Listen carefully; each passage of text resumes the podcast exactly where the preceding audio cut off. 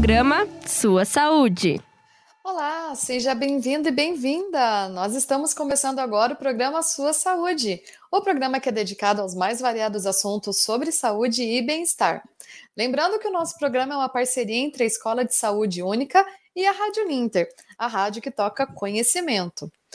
Hoje nós vamos falar sobre a síndrome do imobilismo. Acredito que pelo próprio nome você possa imaginar o que, que é, né? E no caso, para esclarecer esse tema, falar um pouquinho para gente, a gente está recebendo a fisioterapeuta e a professora aqui da Uninter, a Fernanda Cercal. Tudo bem, Fernanda? Tudo ótimo, Bárbara. Vamos falar um pouquinho desse tema aí que muitas pessoas desconhecem, né? Muita gente, pelo, por mais que exista esse termo, esse nome, não sabe exatamente do que se trata. E hoje a gente vai falar um pouquinho dessa síndrome que acomete aí o pessoal acamado, né, Bárbara? Uhum. Então nós vamos uhum. falar de como nós podemos entender um pouco mais para saber também cuidar dessas pessoas. Né, perfeito. Já que você começou a falar, então, Fernanda, você poderia explicar para a gente, então, o que, que é essa síndrome e o que causa essa síndrome do imobilismo? Claro que sim. Bom, como o nome já diz, né? Síndrome. O que é uma síndrome? Uhum. Toda síndrome é um conjunto de sinais e sintomas, né? Que se repetem por uma determinada. É, lesão, né, de algum órgão ou sistema ou de alguma patologia associada.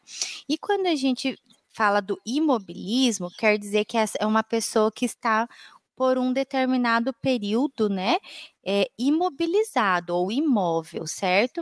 Uhum. E aqui se enquadram não só quem perdeu totalmente os movimentos, mas quem ainda tem uma gama, uma parcela de movimentos, mas se encontra em um estado em que não consegue se movimentar adequadamente, a ponto de é, se levantar do leito, ou caminhar, ou fazer suas atividades de vida diária sozinho, como, por exemplo, ir no banheiro, se alimentar, etc.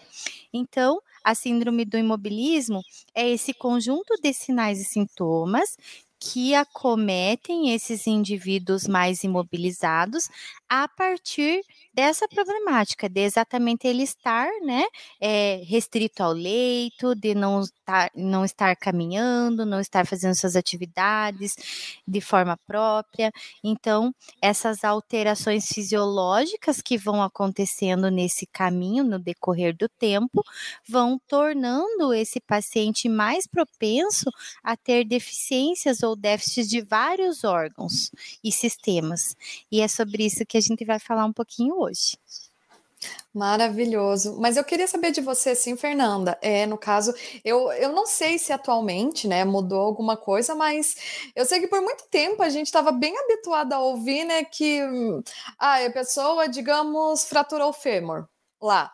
Ah, então ela fraturou o fêmur e o, o pós-operatório agora é passar um longo tempo de cama longo tempo em repouso, né? Eu não sei se hoje em dia isso ainda é válido, isso é o melhor. É, como que a gente pode tratar uma pessoa assim, até né, para não ter essa síndrome, né? Inclusive é uma ótima pergunta, né? Porque é, pelo menos os médicos mais atualizados, né, que trabalham com esse tipo de situação, fraturas que deixam as pessoas é, sem poder, né, movimentar o membro, nesse desse tipo de situação, eles já estão orientando que esses pacientes eles façam fisioterapia precocemente. Porém, ainda existe uma parcela, né, de médicos que não pedem isso, né? Então, assim, há possibilidade de imobilizar localmente, mas não imobilizar globalmente o indivíduo, né? Por quê, Bárbara? Porque a imobilização, nem mesmo no caso de uma fratura onde é necessário, né, que esse paciente fique um determinado período ali sem movimentar aquela articulação ou sem movimentar aquele osso, exatamente para que ocorra a consolidação, que é a cicatrização cicatrização, uhum. né, óssea, ele pode ser mais maléfico do que benéfico, sabe?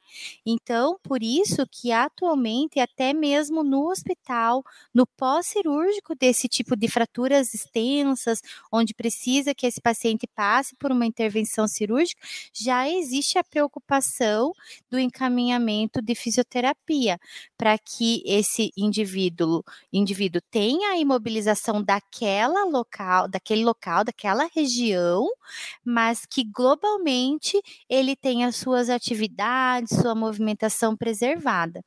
Porque os efeitos negativos da imobilização podem superar os efeitos positivos. Tá bom, Bárbara? Uhum. E quanto a esses efeitos, é, Fernanda, o que, que a gente pode citar que podem acontecer, assim, né, de negativos no caso? Não sei se teria como a gente falar se existem sintomas da síndrome do imobilismo. Existe algo Ela... assim?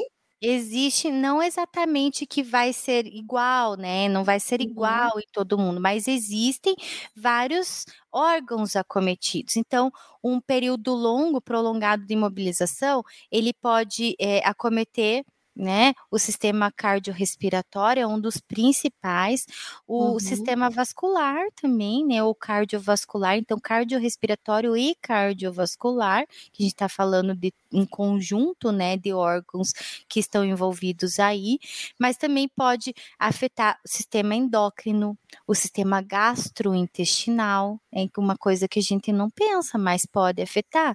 Pode afetar principalmente, né, é, o sistema esquelético, a gente vê muitas alterações no sistema muscular esquelético, né, no locomotor, mas ele também pode afetar, inclusive, o sistema neurológico. Então, assim, são várias complicações que vão surgindo no decorrer do tempo que essa pessoa fica acamada.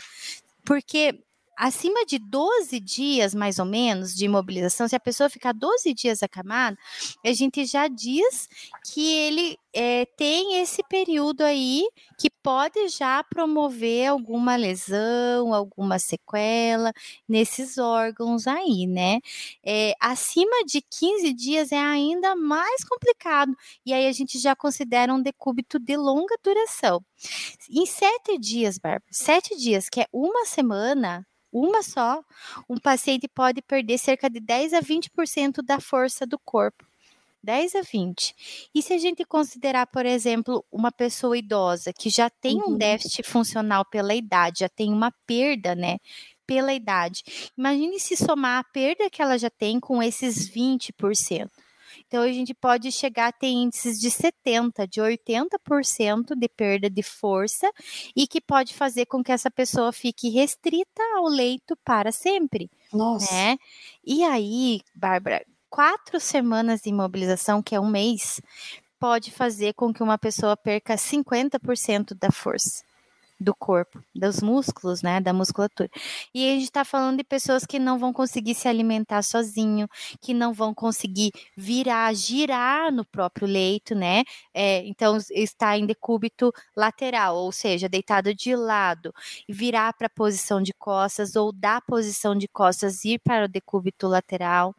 Então, a gente está falando de coisas muito graves, né? Porque é uma perda de força muscular de 50%, ela vai, na verdade, ali fazer com que vários músculos se hipotrofiam, reduzir, eles reduzem o seu tônus, né? E a pessoa vai perder essa força para fazer as atividades de rotina, o que é bastante grave, né? É, fora sem contar com os efeitos psicológicos, né? Então, uhum. um acamamento prolongado para uma pessoa que antes fazia tudo, de repente parou de fazer, né? Imagine os efeitos emocionais e psicológicos que isso não vai causar. Então, vários órgãos são acometidos mesmo, né? É, como vamos, a gente pode citar no sistema cardiovascular, por exemplo, né? Quando a pessoa fica acamada, por um período grande de tempo, acontece uma redução do fluxo de sangue dentro dos vasos sanguíneos. A gente chama de estase, é uma redução, uma, é, o sangue não flui mais na velocidade que deveria, porque ele não é necessário, né? Uhum. É, em todos os outros músculos e outros sistemas. Então, essa velocidade sendo reduzida, pode acontecer um acúmulo de células sanguíneas, né, que a gente chama de coágulos dentro dos vasos.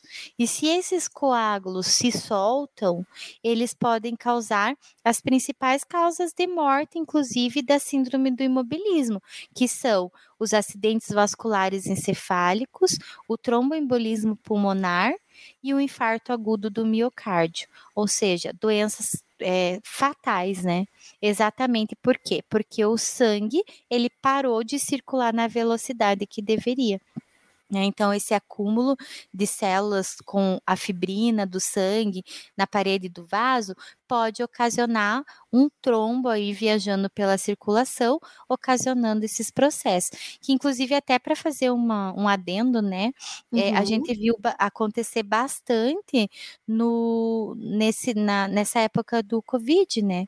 Ai, Porque... me veio Covid à cabeça mesmo. Exatamente. A gente viu acontecer, pessoas não morreram de Covid, mas morreram de infarto, né? Ou de um tromboembolismo pulmonar, um trombo que se soltou na circulação, pelo período de acamamento ali da fase hospitalar. Então, às vezes, passou pelo vírus, foi entubado, saiu do tubo, estava bem e, de repente, um AVE ou um, um, infarto né, agudo ali do miocárdio e levou o paciente ao óbito, sabe?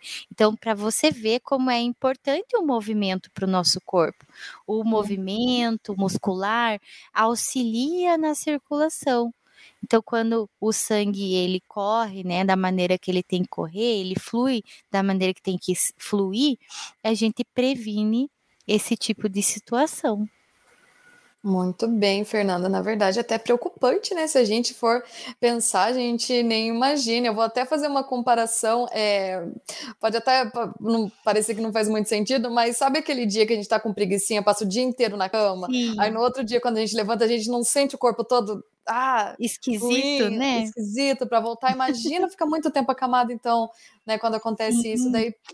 E olha voltar. só, esse tipo de situação, né? A gente pensa no indivíduo acamado, mas provavelmente vocês já ouviram falar de pessoas que viajam longas horas, né, uhum. de avião e também podem acontecer de sofrer exatamente esse mesmo fenômeno, exatamente pela falta de mobilidade das articulações e dos músculos do membro inferior nesse período da viagem, tanto que as orientações, né, passaram a ser feitas, que a pessoa precisa mover os pés, né, fazer uma mobilização dos pés exatamente para ajudar é, com que esse sangue tenha essa, essa, fluidez necessária e que não aconteça esse tipo de situação para as pessoas mais propensas, né, em períodos de longa viagem, Bárbara.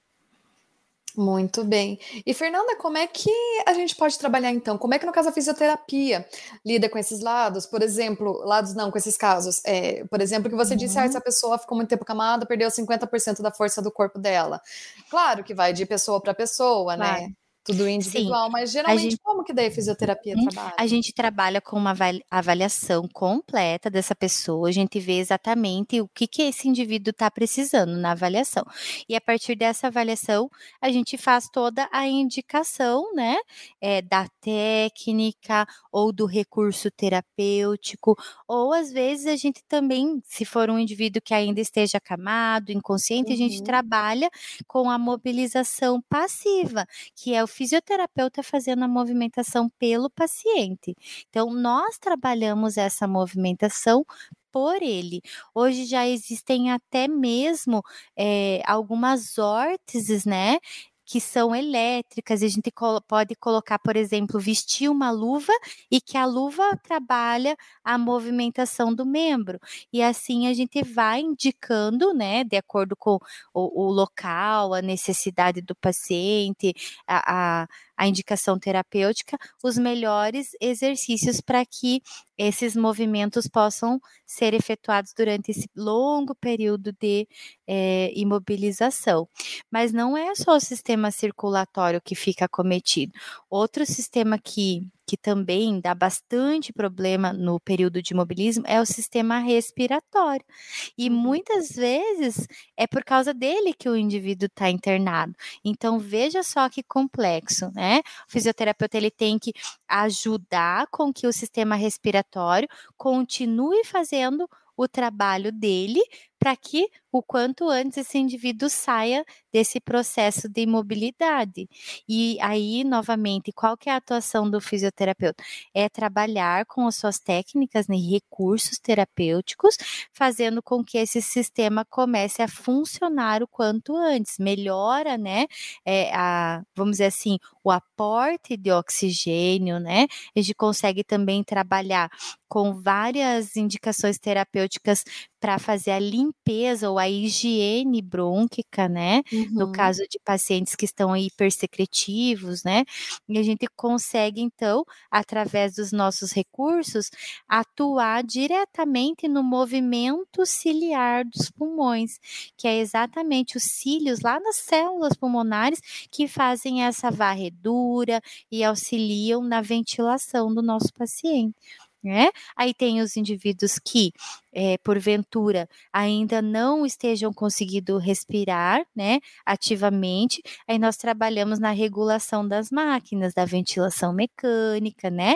Então ali fazendo com que a ventilação seja o mais fisiológica possível, para que esse indivíduo consiga tanto trazer para dentro do pulmão o recurso do oxigênio que ele precisa e também retirar desse pulmão o gás carbônico que ele é, não, não necessita, né, para sobreviver. Então, o trabalho do fisioterapeuta está sempre em pensar é, qual é a melhor posição para o meu paciente ficar. Então, às vezes, só a questão de posicionar melhor esse paciente, colocar ele um pouco mais recostado, mais sentado, a gente já sabe que a gravidade atua menos né, no, nos pulmões e a respiração é facilitada. Então, a partir de posicionamento, a partir de técnicas e manobras, a gente consegue trabalhar esses sistemas, Bárbara. Muito bem. E Fernanda, existe uh, pelas coisas que você falou aqui, existe alguma forma de prevenção, então, uh, digamos, nem que sejam pequenos exercícios, né? Como que a pessoa pode ficar fazendo se ela precisa ficar muito tempo acamada, ou até a própria família, né? Posso ajudar também a fazer Sim. algumas coisinhas assim, né? Olha, o ideal é que ele receba realmente uma orientação de um uhum. profissional. Uhum. Então, às vezes, se é um, uma pessoa que está acamada por bastante tempo, o que, que vai acontecer? O fisioterapeuta vai lá, ele vai ter que avaliar. Então, não é muito simples assim, isso aqui dá certo para todo mundo. Não. Uhum. A gente tem que avaliar, ver quais são os principais acometimentos e a partir dali indicar. Tem coisas que são globais e que a gente consegue apenas orientar como a mobilização de tornozelo, porém, se um indivíduo, por exemplo, tem é, algum, ah, vamos dizer assim, que a situação que levou ele ao acamamento, né, pode ser uma contraindicação para fazer isso né? Fazer uhum. a mobilização, por exemplo. Vai que ele já está acamado porque ele sofreu, vamos pensar aqui, um, um infarto ou um derrame, né? Um acidente vascular. De repente, ele já previamente já tem ali uma situação é, de coagulação sanguínea, né? Por um diabetes, enfim. Então, isso pode contraindicar essa mobilização, porque aí, em vez de prevenir, a gente pode, de repente, fazer é, com que esse paciente solte esse coágulo e esse coágulo uhum. vire exatamente o trombo. Então, por isso que tem que ser muito bem indicado, sabe, Bárbara? Lógico, é, existem coisas que é melhor fazer do que não fazer, né? E eu falo que o que seria melhor? Falar para o paciente tentar fazer o máximo possível das suas atividades de vida diária sozinho. Mas ele não consegue? Não. E não é por isso que alguém tem que fazer por ele. A pessoa, o familiar, tem que incentivá-lo a fazer. Às vezes não vai fazer do mesmo jeito que fazia antes, mas uhum. se de uhum. alguma forma ele conseguir fazer, essa é a melhor orientação, né? Para que esse esse indivíduo não fique restrito. Então, ele vai, é difícil ele ir no banheiro, mas ele vai, então ele permanece indo no banheiro. Uma hora vai melhorar e vai ficar fácil. Agora, é difícil no banheiro, só vai lá e põe põe um, uma comadre para ele fazer na cama mesmo, ele vai perder a função de levantar da cama, ele vai perder a função de caminhar do jeito que ele estava caminhando. Então ele vai, na verdade, né, vai cursar com outras alterações que se ele tivesse fazendo suas atividades funcionais, mesmo que com dificuldade, ele não teria.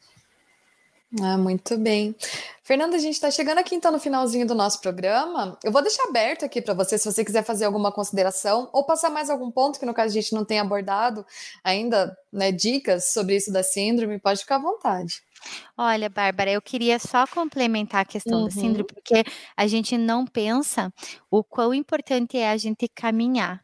E, e aí, quando a gente caminha, não importa o jeito que a gente caminha, o importante é caminhar.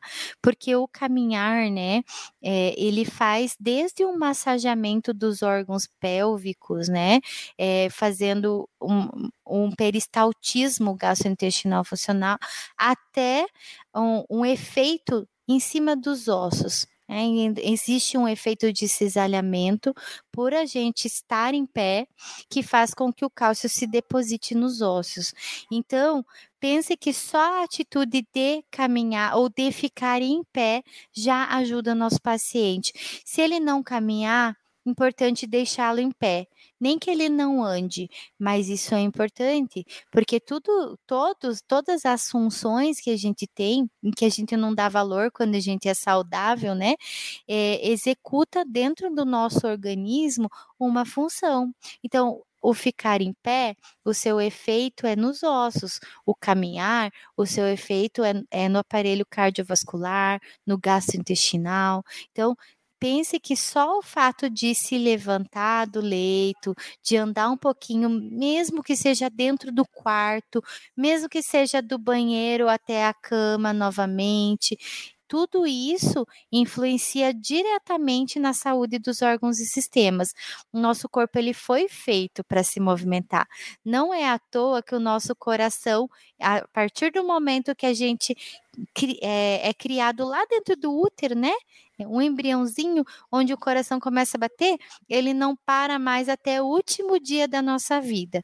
E o coração é feito de músculo, o nosso corpo é feito de músculo. Músculo foi feito para usar, foi feito para movimentar. Então, o imobilismo, gente, o imobilismo não é uma doença, mas é uma situação que leva a diversas alterações, né, dos órgãos, uhum. dos sistemas e que pode sim ocasionar a morte, tá?